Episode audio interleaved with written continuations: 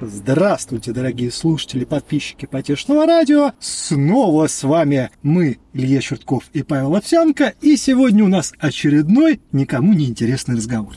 Тут надо сделать маленькую ремарку, что буквально на днях в своем, опять же, никому неизвестном телеграм-канале я высказал свое скромное, абсолютно неаргументированное мнение по поводу свежего опроса, проведенного неизвестно кем, результаты которого показали, что почти половина мигрантов из Средней Азии, которые находятся в России, предпочитают рассматривать в качестве правовых норм нормы шариата, а не законодательство Российской Федерации. Я объяснил свою позицию очень просто. На самом деле, в силу некоторой гибкости, так сказать, наших правоохранительных органов и иных регуляторов к вопросам коррупции, то есть буквально берению и подаванию взяток на месте, выходцы из среднеазиатских республик рассматривают шариат как нечто все-таки хотя бы более-менее надежное и более-менее трактующее справедливость в пользу некой условной правды, а не в пользу того, кто даст больше денег. Павел Юрьевич решил со мной категорически не согласиться, и, собственно говоря, именно вопросом взаимоотношения права официального и права неофициального наша с вами сегодняшняя дискуссия посвящена. Единственное, что добавлю, я смелся сравнить шариат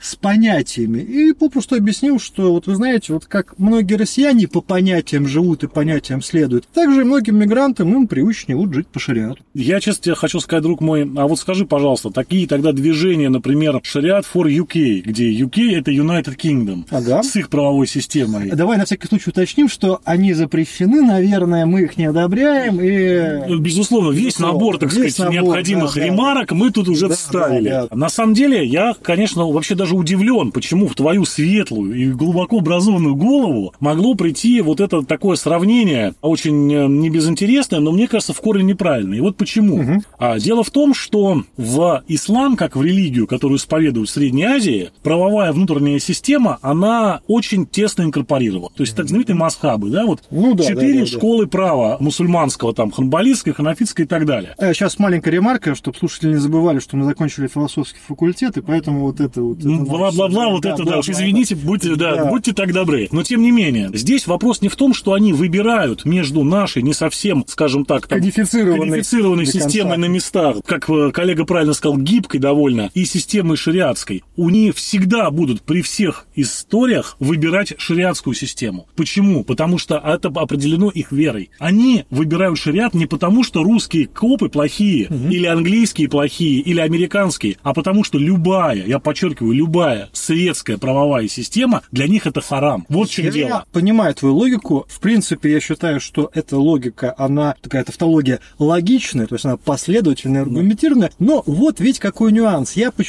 не зря сравнил шариат с системой понятий, причем без какого-то оскорбления понятий исламских норм. Все дело в том, что для определенной группы людей на определенном уровне развития общества важнее те самые общественные правила. Так вот, для многих россиян, зачастую чем дальше от мегаполисов, тем больше, и чем дальше на восток, в сторону там, Сибири, Забайкалия, Дальнего Востока, тем больше для них играют роль те самые понятия. Поэтому запрещенное ныне, признанное там экстремистским и так далее, движение АУЕ, которое вроде как не существует, но тем не менее, на самом деле, ты же знаешь эту историю, не по понятиям поступил. Так мужики не поступают, а, так я, вопросы смотри, не решаются. А, тот же самый набор норм. Нет, не тот же самый. Я на самом деле хочу сказать, что ты, конечно, вот начал за здравие, а угу. своим этим АУЕ все испортил по одной простой причине. Нельзя ставить тождество между понятиями в целом, как неким институтом так называемого обычного права, когда некоторые нормы в поведении людей, они никак не кодифицированы, то есть нет уголовной или любой другой ответственности, но считается, что так делать неправильно. И ставить равно с криминальными понятиями, да, по которым живет определенная группа внутри народа, да, которая, условно говоря, придерживается вот этих вот именно криминального кодекса какого-то. Это не совсем правильно. Безусловно, есть вещи, которые у нас популярны среди определенного круга людей, чтобы, да, решать вопрос по тем самым криминальным понятиям. Достаточно широкую. Но заметь, да, это популярная история, я не спорю. Но заметь, ситуация другая, что есть огромное количество людей и огромное количество, условно говоря, тем в нашем обществе, которые к криминалу прямого отношения не имеют, но вместе с тем считаются, что ты правильно говоришь, не по понятиям. Да, от бытовых От практик, бытовых от да, даже- практик и до, э, скажем так, способа решения правовых конфликтов между хозяйствующими субъектами. В том числе, да, то есть здесь ты прав, да, не будем даже проводить какие-то конкретные примеры, я думаю, что, значит, просто мы в них утонем. Здесь ведь какая история? Действительно, наша правовая система в нашем государстве, она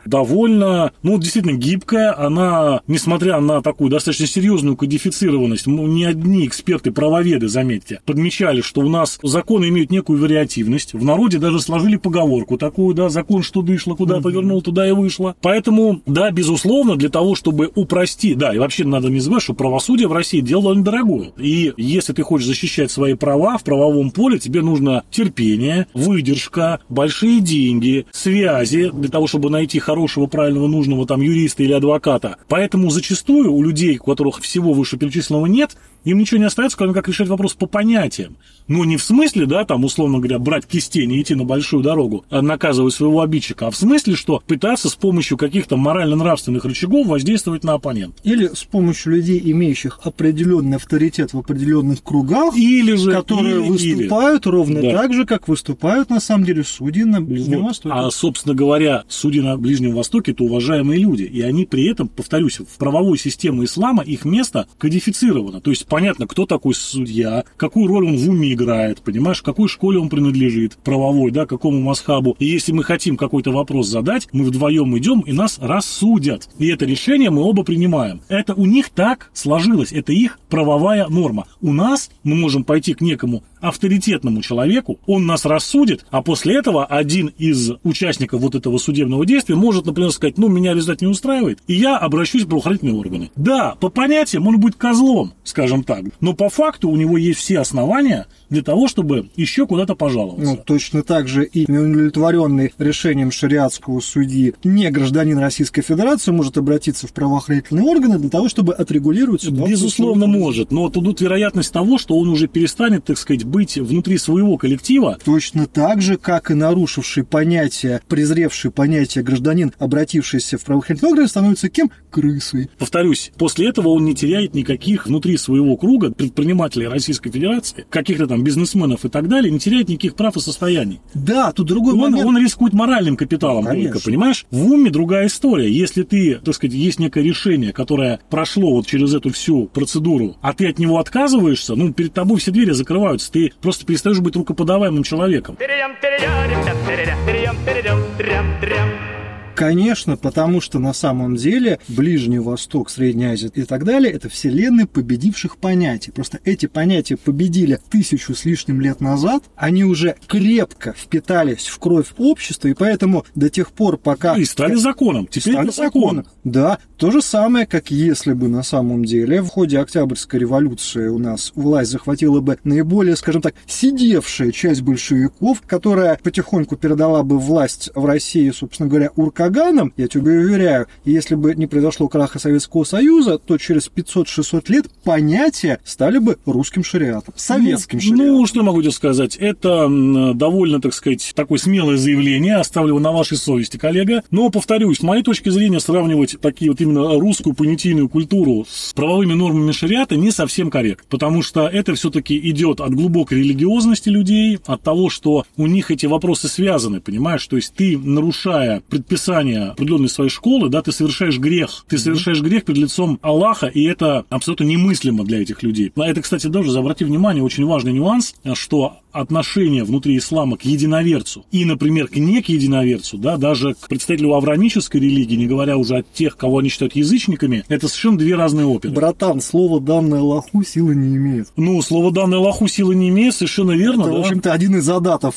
Да, современные, да, криминальные наши Урка шариата. Вот. Но, тем не менее, я хочу тебе сказать, что все равно, понимаешь, эти люди, которые потом, да, так сказать, кидают в разные условия, они этими понятиями очень сильно как бы манипулируют, понимаешь? Точно Умница. так же на Ближнем Востоке многие уважаемые люди спорят друг с другом, причем вполне аргументированно трактуя ту или иную ситуацию с разных точек зрения, опираясь на Священное Писание. Причем, ну, как бы это абсолютно естественная дискуссия, причем я считаю это достаточно высокой правовой культуры, в отличие от многих наших моментов, где, знаешь, там, суд такой-то постановил, ТЧК, чё, чё постановил, где дискуссия? С точки зрения, наверное, вот такой простой формальной логики ты и прав в некотором смысле, да? Но, видишь, мы-то с тобой, как говорится, по скоморожке по верхам скачем, да? Безусловно. И да, если углубиться в эту историю более, так сказать, э, детально, то мы, конечно, увидим, что различий намного больше, все глубже и интересней. Все-таки останусь при своем мнении, друг мой, что Я не- здесь... не, пытаюсь э, тебя переубедить ни в коей мере. Но смотри, какой интересный момент. Так. Мы сейчас живем в тот период, когда при формальной светскости нашего государства,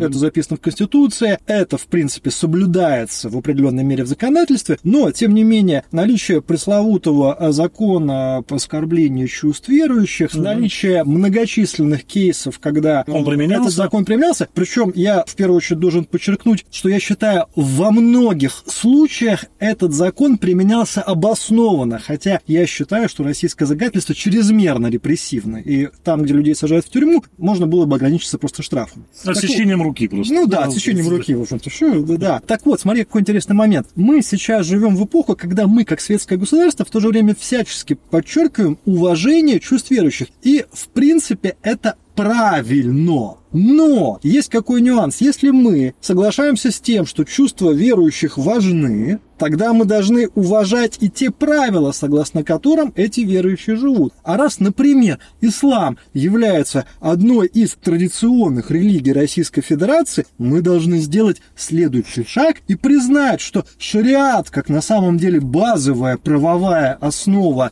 ислама, является таким образом и важным элементом жизни тех россиян, которые считают себя верующими мусульманами. И поэтому то, что, например, произошло в Нигерии не так давно, когда законодательство северных штатов Нигерии было приведено в соответствие нормам шариата, в принципе, исходя из этой логики, должно применяться и в э, южных регионах Российской Федерации. Вот мы и дожили, дорогие наши подписчики и слушатели. Я всего лишь рассказываю логику развития. Игорь, э, Пару лет назад, когда мы начинали наш подкаст, мы обычно сравнивали Россию, пытались, по крайней мере, с Америкой, Францией, Европой просвещенной. Сегодня в ход пошли э, нигерийские карты. Но я что тебе могу сказать? Дело в том, что то, что ты говоришь, оно на самом деле противоречит принципу универсальности правовой среды. Да, согласен. конечно. Либо мы разрешаем шариат, и тогда мы разрешаем, собственно говоря, какие-то православные, католические суды и так далее. Либо у нас единая светская правовая система, которая одинаково, так сказать, наказывает, условно говоря, за определенный набор правонарушений вне зависимости от а, вероисповедания всех людей. Потому что интересная вещь. Вот в шариате есть многие виды преступлений, за которых наказание в разы жестче, чем за то, что есть в Уголовном кодексе. Более того, есть м, наказание Который декриминализирован. нет, нет, нет, нет, да, да, которые совершенно верно, точнее, да, которые у нас сейчас вообще не считаются преступлением. А между тем в шариате за это идет смертная казнь. Например, прелюбодеяние.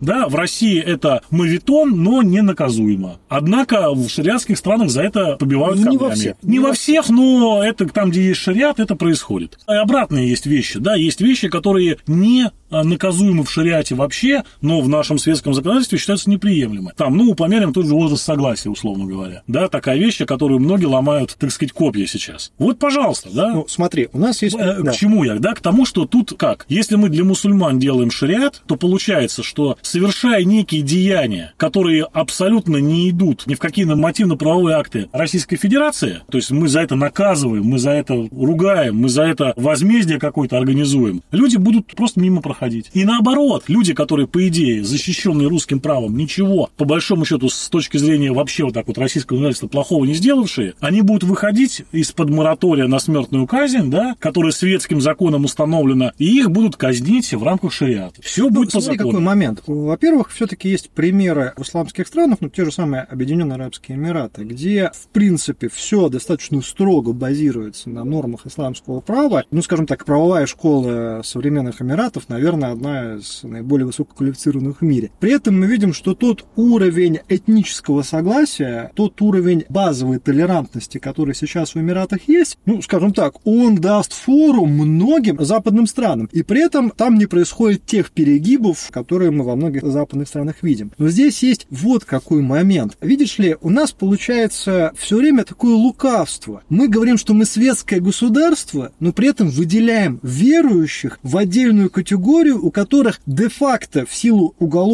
кодекса больше прав, чем у неверующих, просто потому что у них больше поводов Не согласен категорически с тобой здесь. Давай. Смотри, во-первых, светское государство это не значит, что государство не защищает права верующих Ну, конечно, дополнительно да, да. и не оказывает им какую-то дополнительную поддержку. Разговор идет о том, что ни одна религия не может быть установлена в качестве обязательной. И в России этот принцип соблюдается абсолютно. Потому что мы с тобой прекрасно понимаем, мы нигде не видели, этого нет, когда тебя говорят, а какая у тебя национальность? Да, Перед тем, как тебя на какую-то должность взять, чем-то, каким-то, так сказать, что-то продать, купить, наградить и так далее. Нет, этого не происходит. Это однозначно совершенно. Другое дело, что государство точно так же, извини меня, отдельными законами охраняет материнство и детство, инвалидов, потому что есть разные категории граждан, которые необходимо, там, люди, работающие на тяжелых работах, имеют по сравнению с обычным человеком больше льготы. Но в этом ничего страшного Подожди, нет. Это а есть- верующие должны льготы иметь? Да у них нет никаких льгот. У них есть... Я про то и говорю. Нет, у них есть ситуация такая, что есть закон, который, да, условно говоря, ограничивает рамки общественной дискуссии по направлениям веры, потому что это действительно вопрос деликатный. Да. Я не считаю, что здесь происходит какое-то особое дарование а, верующим определенных прав и состояний, которые их возвышают над остальным каким-то пластом людей в России. Нет, у нас есть точно такой же закон, который, условно говоря, ну, можно назвать там о защите прав ветеранов, да, что нельзя пересматривать итоги Великой Отечественной войны. Так а вот может быть ошибка-то в том, что сейчас наше законодательство городит множество отдельных секторальных, что называется, законов, вместо того, чтобы иметь, ну, грубо говоря, один закон о взаимном уважении. Точка. И если ты высказываешься негативно в отношении верующих, в отношении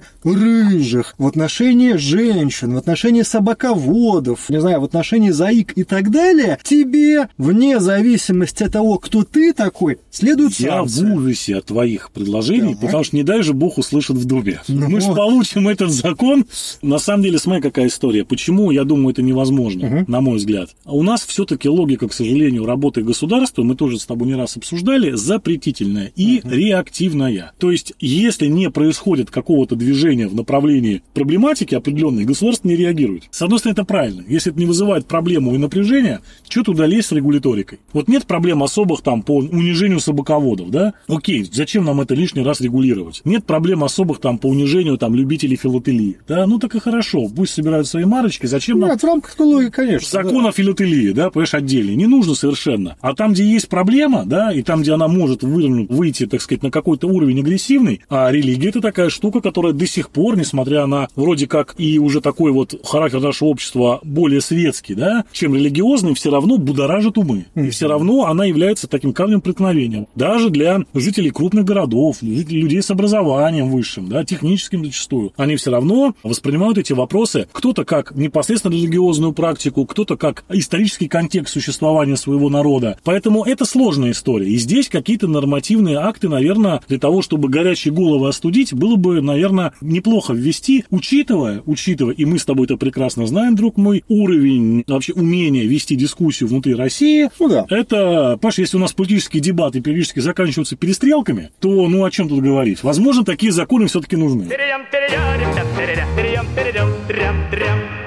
Смотри, еще какой момент. Возвращаясь к, собственно говоря, триггеру нашей с тобой дискуссии. Факт остается фактом. До половины приехавших а, зарабатывать на территории Российской Федерации выходцев из Средней Азии, они обращаются к нормам шариата. Я бы, кстати, ну так, опять же, в качестве ремарки подверг бы сомнению результаты этого вопроса с точки зрения процентовки, потому что, ну, мы с тобой знаем, как в России проводятся опросы. Безусловно. Там с равным успехом может быть как 90% за, так и едва ли 9. Здесь другой момент. Как показывает мировая практика, по мере роста доходов и по мере развития правовых институтов, вне зависимости от того, в сферу влияния какой великой религии относится страна, потихоньку на первое место выходит, ну, условно, светское право. И сейчас даже Саудовская Аравия, страна, которая до недавних пор считалась образцом ортодоксии и применения наиболее жестких, наиболее консервативных религиозных норм, сейчас демонстрирует нарочитый либерализм в определенных аспектах и более того, может уже сама выступать в качестве образца толерантного в хорошем смысле этого слова отношения к различным категориям э, собственных подданных, собственных граждан. Так вот, я считаю... Ты напомни, это и спецслужбы загасили, расчленили, да? Да, да, да, да, да, да, да, да. Ну, только одно другому не мешает. согласен абсолютно. Да, в общем-то, ты знаешь, в одной великой стране светочей демократии президентов убивали, когда там что-то чего-то Да. не туда происходило. Да, Поэтому, да, да. ну, соответственно, по мере роста благосостояния на первое место больше выходит, ну, скажем так, светское право применения. И люди меньше обращают внимание на роль традиционных норм. Я к чему? Ну, вот Потому что- Швейцария, например, которая запретила минареты строить, там с благосостоянием все неплохо, а с толерантностью не очень. Как тебе, как контртезис? Там, видишь, свои понимания толерантности. Я, Ну, не, вот- я не жил в Швейцарии. Вот я с тобой согласен, но мы, во-первых, должны, конечно, вот Да. очень аккуратно этим термином как бы Да, да, манипулировать. да, такой Ну, очень интересно. Все под толерантностью понимают разные вещи, а доктора понимают вообще совсем другое. Да. Тут я просто что хочу сказать. Люди приезжают сюда за длинным рублем, что называется. За любым. Ну, За любым, уже да, за любым. За да. любым. А на самом деле, ну, я, во-первых,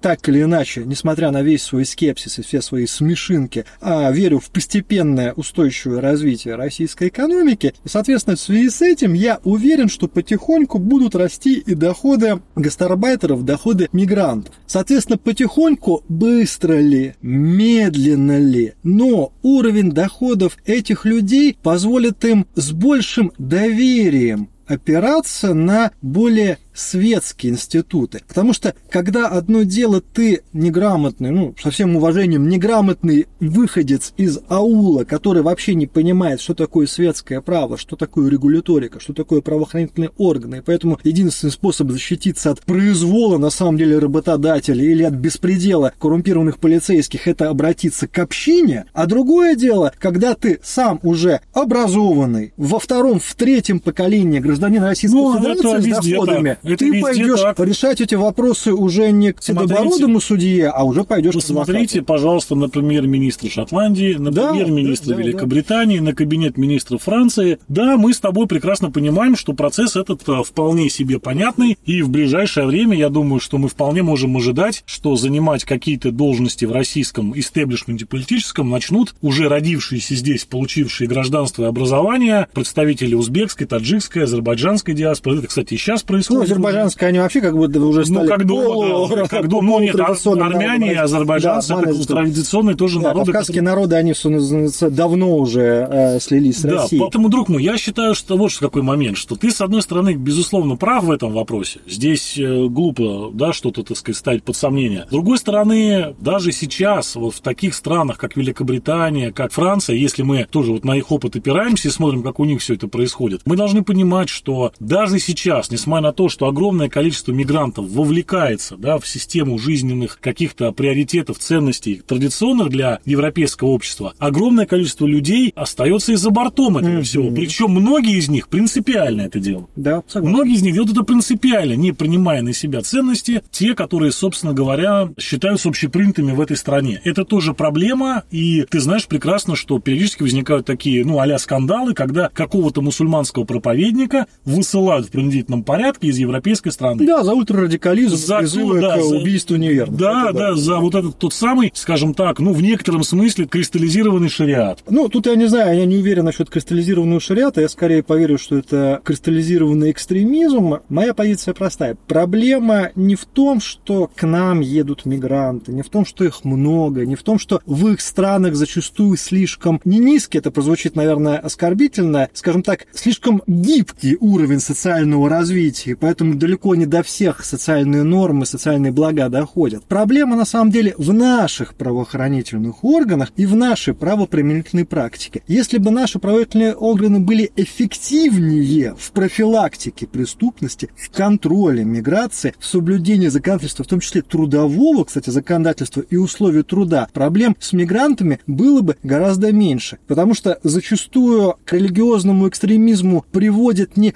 проповедь какого-то проповедника в каком-то из э, храмов одной из конфессий, а беспредел со стороны работодателя, который сначала привез людей, держал их в скотских условиях, потом кинул на деньги, а потом еще им говорит, что он им ничего не должен, потому что они не того цвета кожи и там, не того языка. Вот это на самом деле приводит к экстремизму, радикализму. Здесь возразить мне нечего. Я думаю, на этой сложной ноте мы ну, очень позволим... гуманный, идеями гуманный, гуманизма и толерантности. гуманизма да. и толерантности мы позволим закончить нашу сегодняшнюю встречу. Хотелось бы обратиться к нашим слушателям-подписчикам. Очень деликатно, соблюдая законодательство Российской Федерации, светское в первую очередь. Как вы считаете, где должна быть грань между интересами людей верующих, причем мы сейчас говорим не только про мусульман, мы говорим и про православных, мы говорим и про буддистов, мы говорим и про иудеев, ну, про те религии, которые традиционно считаются именно, повторюсь, традиционными в России. И, скажем так,